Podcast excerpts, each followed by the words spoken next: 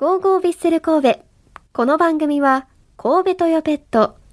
ワコーレマンションシリーズの和田光さんと共にお送りします。ラジトピアクタビッセル通信9月号さあ1ヶ月に1回ラジオ関西のトピックスサイトラジトピにビッセル神戸ネタを掲載するために私アクタが記者に扮し自分の足で稼いだネタを紹介しますそして月末にラジトピにできるように頑張ります。さあ今日私が紹介するネタはこちら。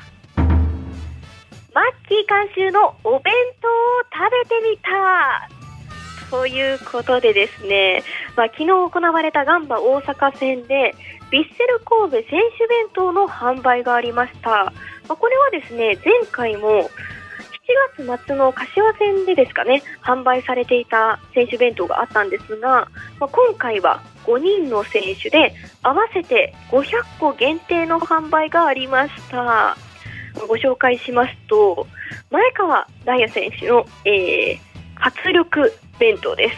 まあ、中身はチキンの竜田揚げ大根おろしソースガーリックシュリンプだし巻き卵イタリアンスパゲッティ小松菜しらすあえ春雨の酢の物甘辛肉のせご飯というねなんとも美味しそうなお弁当となっておりますもうね本当にお肉だったりとかガーリックシュリンプもあるので、まあ、海鮮も楽しめるということですよね。そんな幅広い中身が入った活力弁当、そして、えー、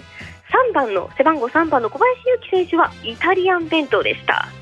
ピザ、チキンとペンネのトマトソース、白身魚のフリッター、シーフードサラダ、温野菜、そしてピラフです。なんともイタリアンなおしゃれなお弁当ですよね。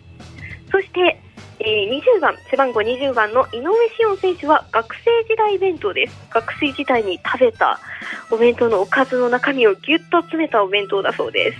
それがピーマンと肉詰めフライ唐揚げミニハンバーグフライドポテトウインナーイタリアンスパゲッティマカロニサラダ厚焼き卵ひじきの煮物きのことブロッコリーのバジルマリネ漬物そしてご飯です。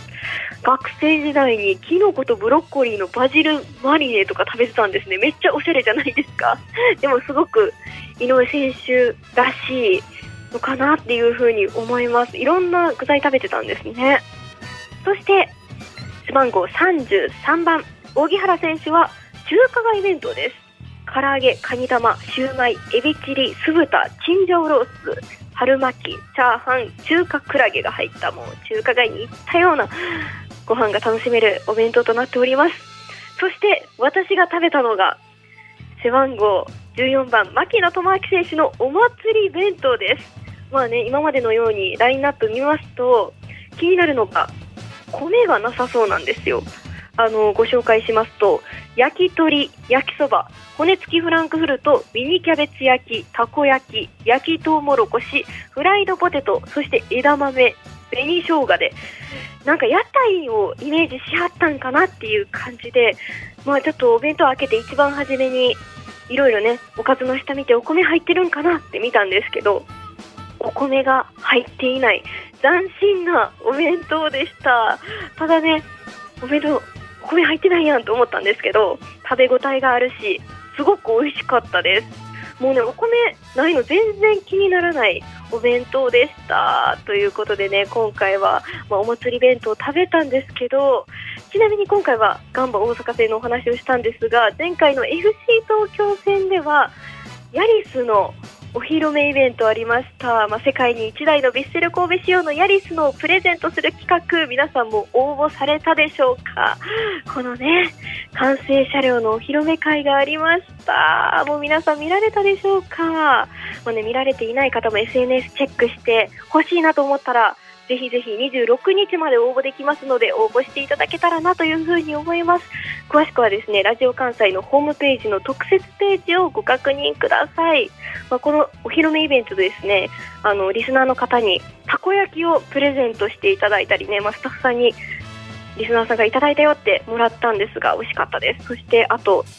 31番中坂選手のマスクもプレゼントいただきました。皆さん、ありがとうございます。またね、どこかでお話できたらなというふうに思います。ということでね、リスナーの皆さんもスタジアムで起きた出来事ですとか、スタジアムで出会ったサポーターさんとの思い出など、ぜひこの番組にお送りください。たくさんの応募、ご応募お待ちしています。以上、ラジタピアクタビッセル通信9月号でした。